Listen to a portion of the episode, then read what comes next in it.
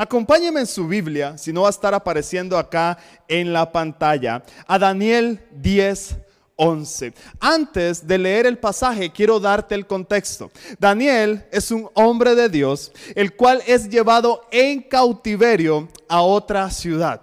En esa ciudad que llega está como esclavo. Todos están como esclavos. Y Daniel empieza a prosperar Daniel empieza a crecer, empieza a posicionarse porque Dios estaba con Daniel. Pero de repente llega una temporada difícil, no, no solamente a esa ciudad, sino también al pueblo de Dios, a la ciudad de Jerusalén. Y la gente empieza a descarriarse. La gente empieza a tomar decisiones que no iban conforme a la voluntad de Dios. La gente empieza a tomar rumbos equivocados. Entonces Daniel, como tenía de costumbre, oraba todos los días por su ciudad por su pueblo. Es tan lindo lo que él hacía porque en la ciudad donde él era esclavo no se permitía orar. Entonces él como que retaba a los ciudadanos de esa ciudad. Él salía a su balcón, abría las cortinas y oraba para que todo el mundo lo viera. Es increíble. Y en una de esas tantas oraciones que Daniel estaba haciendo, se le presentó un ángel. Y ese es el pasaje que vamos a leer ahorita. Y, y me dijo, Daniel, varón muy amado, está atento a las palabras que te hablaré y ponte en pie, porque a ti he sido enviado ahora.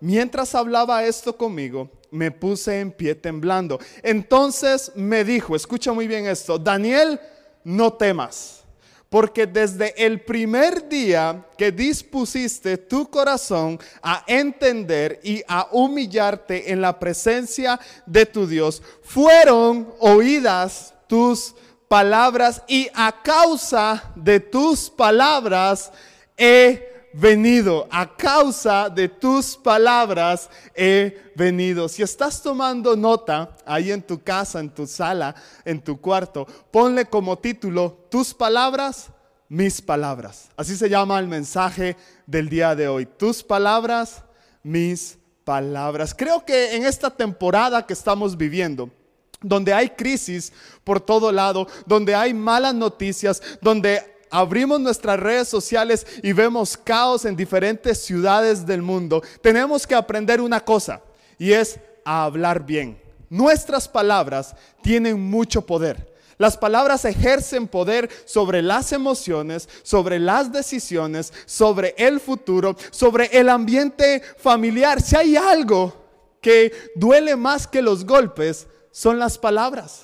Recuerdo en una ocasión donde estaba empezando a predicar hace mucho tiempo atrás. Y cuando termino una enseñanza así como esta, me bajo del altar y una persona se me acercó con una libreta en su mano y me dice, Rodrigo, escribí acá todo lo que tú haces y dices mal. Y lo peor que pude haber hecho fue prestarle oídos a esas palabras. Porque cuando él me dijo todo lo que él creía que yo hacía mal, yo me apagué. Mis sueños se vinieron abajo. Mi futuro sentí como que se vino abajo. Mis ganas de seguir predicando se vinieron abajo. Sentí como que me apagué.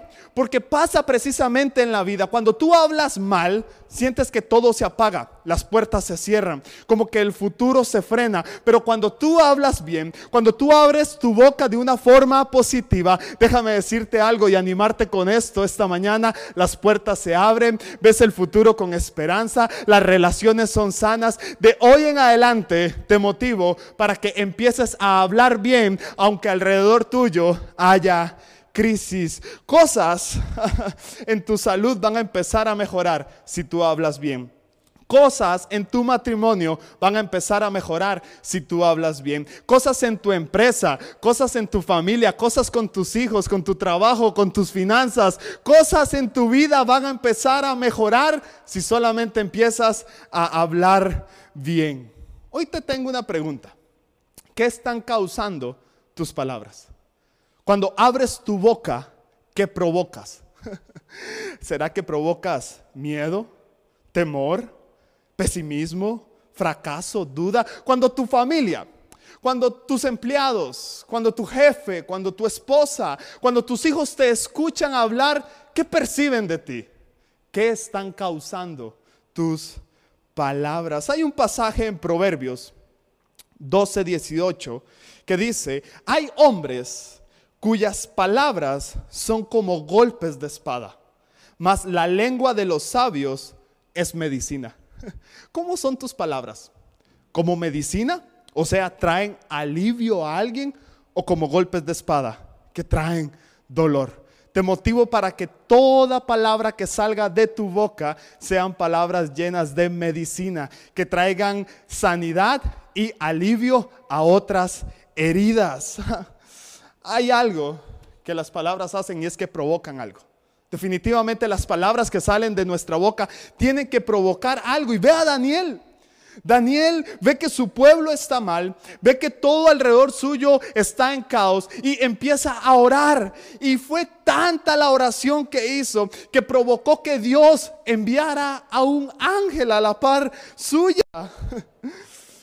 Nuestras palabras tienen el poder de atraer bendición o de atraer maldición. Te lo repito, nuestras palabras tienen el poder de atraer bendición de atraer maldición. Las palabras de Daniel tuvieron el poder de atraer a un ángel, de atraer a un ángel de Dios. Por eso hoy te motivo para que cuando abras tu boca tengas la sabiduría para atraer ángeles, favor, gracia y respaldo del cielo. Proverbios 18, 21 dice, la lengua, escucha muy bien esto, puede traer vida o muerte los que hablan mucho cosecharán las consecuencias. Acá en nuestra boca está el poder de la vida o de la muerte. Nuestras palabras tienen el poder de edificar a alguien o destruir a alguien. Nuestras palabras tienen el poder de levantar a alguien o de desanimar a alguien. Nuestras palabras tienen el poder de hacer que algo gane o de hacer que algo pierda. Nuestras palabras tienen el poder de avanzar o de retroceder. Nuestras palabras tienen vida o tienen muerte. ¿Qué tienen tus palabras? En esta temporada, ¿cómo estás hablando? ¿Cómo te estás refiriendo a tu vida? Muchas de las cosas que estamos viviendo son consecuencia de nuestras palabras. Muchas de las cosas que quizás hoy estamos viviendo es consecuencia de nuestras palabras. ¿Sabes por qué? Porque la vida toma el rumbo de nuestras palabras. Increíble. Buenísimo. ¿Qué fue lo que dijo Daniel para que Dios enviara un ángel? ¿Cuáles fueron las palabras que él utilizó en esa oración para que Dios dijera, no, ángel, ve donde Daniel? Y está precisamente un capítulo antes del que leímos, Daniel 9, 17. Y dice, ahora pues, Dios nuestro, oye la oración de tu siervo y sus ruegos, y haz que tu rostro resplandezca sobre tu santuario asolado, por amor del Señor. Inclina, oh Dios mío, tu oído y oye abre tus ojos y mira nuestra desolación. Mira lo que está sucediendo. Mira la desolación y la ciudad sobre la cual es invocado tu nombre. Porque no elevamos, me encanta esto, porque no elevamos nuestros ruegos ante ti confiados en nuestras justicias, sino en tus muchas misericordias. Y termina diciendo, oye Señor oh Señor, perdona, presta oído, Señor, y hazlo. No tardes por amor de ti mismo, Dios mío, porque tu nombre es invocado sobre tu ciudad y sobre tu pueblo. Increíble la oración que Daniel acaba de hacer. Una oración de ruego, una oración de súplica, una oración con palabras claves que ahorita te voy a decir cómo podemos ponerlas en práctica en nuestra vida. Y a raíz de esa oración, quiero darte tres principios que nos van a ayudar a hablar en esta temporada. Sí, son tres enseñanzas, son tres ideas que nos van a enseñar a cómo hablar, que en el momento en que abramos nuestra boca pueda salir cosas buenas y no malas, palabras de vida y no de muerte. Así que si estás tomando nota, que espero que lo estés haciendo, pon el punto número uno. Habla más promesas y menos problemas. Habla más promesas y menos problemas. Me encanta que Daniel dice, Señor, sé que tú me amas, sé que tú vas a hacer que tu rostro resplandezca en esta ciudad desolada. Daniel estaba en desolación, Daniel estaba en ruina, pero ahí, en medio de los problemas, hablaba de la promesa. Porque hay que hablar más de las promesas que de los problemas. No le presentes a tus problemas tus promesas. No lleves tus promesas a donde tus problemas. Mejor lleva tus problemas donde están tus promesas. te, lo, te lo voy a volver a decir. Muchas veces hablamos más de nuestros problemas. Y cuando tenemos una promesa de parte de Dios, primero recordamos el problema que tenemos. Tiene que ser al revés. Cuando venga un problema, primero tenemos que recordar la promesa que Dios nos hizo. Alinea tus palabras con lo que Dios te prometió. ¿Y sabes qué fue lo que Dios te prometió? Sanidad, te prometió abundancia, te prometió ah, que eres vencedor, que eres vencedora, que eres fuerte, que eres bendecido, que ya tienes la victoria. Habla más de promesas que de problemas. Cuando hablas más a tus problemas, pierdes el enfoque de tus promesas. Y eso lo sabía muy bien Daniel. Y Daniel levantó sus manos y dijo, Señor, sé que tú me amas, esa es tu promesa. Sé que vas a resplandecer tu rostro, esa es tu promesa. Aunque ahorita todo esto esté desolado, en medio de tus problemas, habla de las promesas que Dios tiene para tu vida. En Lucas 6:45 dice, el hombre bueno del buen tesoro de su corazón saca lo bueno y el hombre malo, del mal tesoro de su corazón, saca lo malo. Porque de la abundancia del corazón habla la boca. ¿Qué abunda en tu corazón? ¿Problemas o promesas? Cuando escuchas hablar a una persona solamente de sus problemas, es porque eso es lo que abunda en su corazón. Pero cuando escuchas a una persona que sí quizás tiene problemas, tiene adversidades, pero vive diciendo soy más que vencedor, soy fuerte, soy ganador, soy ganadora, voy a salir adelante, tú inmediatamente dices, ese corazón está lleno de promesas. De eso hay que hablar, de las promesas que Dios tiene para nuestra vida, porque de eso está lleno mi corazón. Y sé que también de eso está lleno tu corazón ahí que nos está viendo. Está lleno de promesas. Así que anota ese primer punto. Habla más de promesas y menos de problemas. Punto número dos, increíble. Habla más misericordia y menos culpa. Daniel en la oración, si pusiste atención al pasaje, él dice, Señor, sé que merecemos justicia, sé que merecemos castigo, hemos hecho lo malo, sé que merecemos lo malo, pero Señor, no apelamos a la justicia, apelamos a tu misericordia. ¿Y sabes qué creo? Creo que hoy hay gente que habla mucho en culpabilidad que habla mucho de los errores que hizo, habla mucho de su pasado. Y entre más vivas en tu pasado, menos te puedes decidir por un buen futuro. Están atados al pasado. Solamente hablan de eso. Y hoy te motivo para que hables más de misericordia y menos de culpa. Quítate la culpabilidad hoy de tu vida. El Señor no está para señalarte, el Señor no está para juzgarte, el Señor está para tener misericordia contigo. De hecho, se renuevan cada mañana. Cuando hablas mucho del pasado, te pierdes de lo que Dios tiene en el presente y en el futuro. Quita la culpabilidad de tu boca. Hay personas que cuando abren la boca se les siente la culpabilidad. Es que yo cometí aquel error y es que todavía no he salido de aquello y es que todavía me siento atado con esto. No, no, quita, habla menos duda, habla menos culpa, habla menos.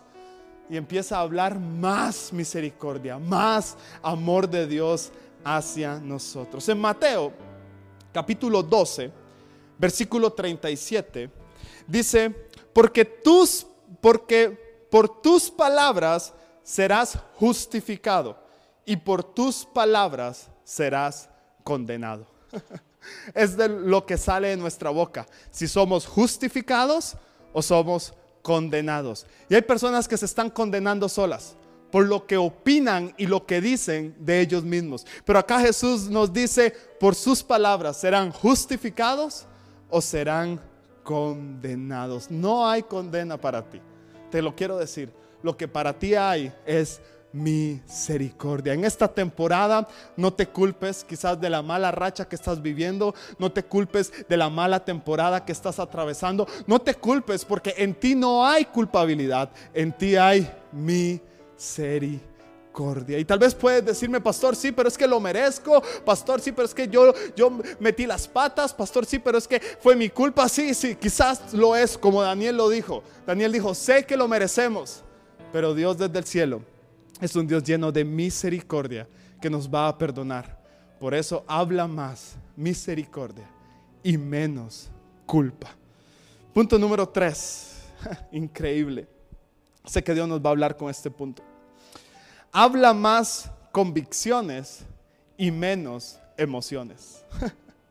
Mira, en la condición en la que estaba Daniel, era para que se tirara a llorar, era para que le reclamara a Dios, era para que dijera, esto es injusto, es una barbaridad, porque hoy te motivo a que hables más convicciones y menos emociones. Daniel no se dejó llevar o no se dejó influenciar por la tristeza que sentía sino que Daniel confió en nuestro Señor. No te dejes influenciar por las situaciones estás viviendo. No te dejes influenciar por la crisis, no te dejes influenciar por el dolor, no te dejes influenciar por el temor, por la duda, por el resentimiento, por la amargura. No te dejes influenciar por las emociones que estás sintiendo ahorita. Es que hoy me siento triste, no te dejes influenciar por eso. Es que hoy me siento derribado, no te dejes influenciar por eso. Es que hoy me siento sin ganas, no te dejes influenciar por eso y empieza a hablar convicciones. Daniel dijo, no me voy a dejar influenciar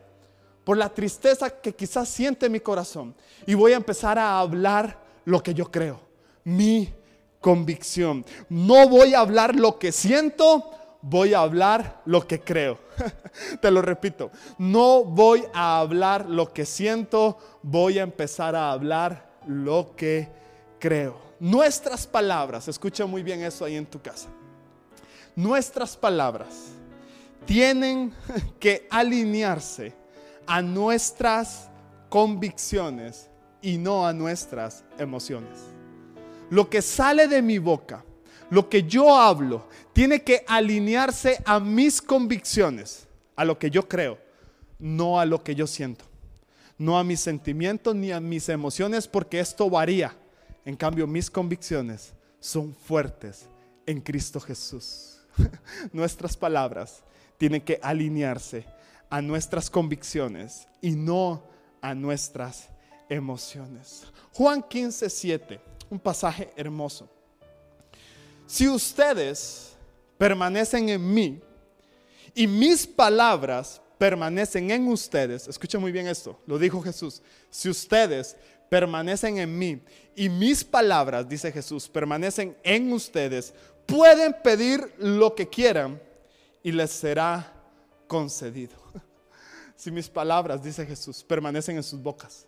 Si ustedes hablan lo que escuchan en el cielo, si ustedes repiten lo que yo dejé aquí escrito, si ustedes atesoran y agarran la palabra mía y empiezan a repetirla y a repetirla, pueden pedir lo que quieran.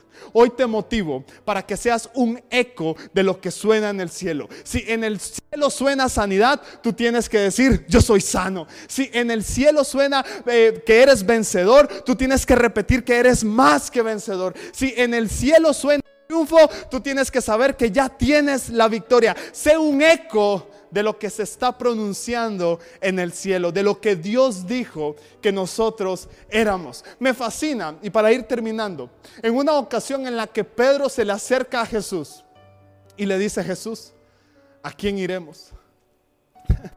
¿A quién iremos si solamente tú tienes palabras de vida eterna? Pedro no le dijo, Señor, ¿a quién iremos si solamente tú tienes dinero? Pedro no le dijo, Señor, ¿a quién iremos si solamente en ti encontramos una casa?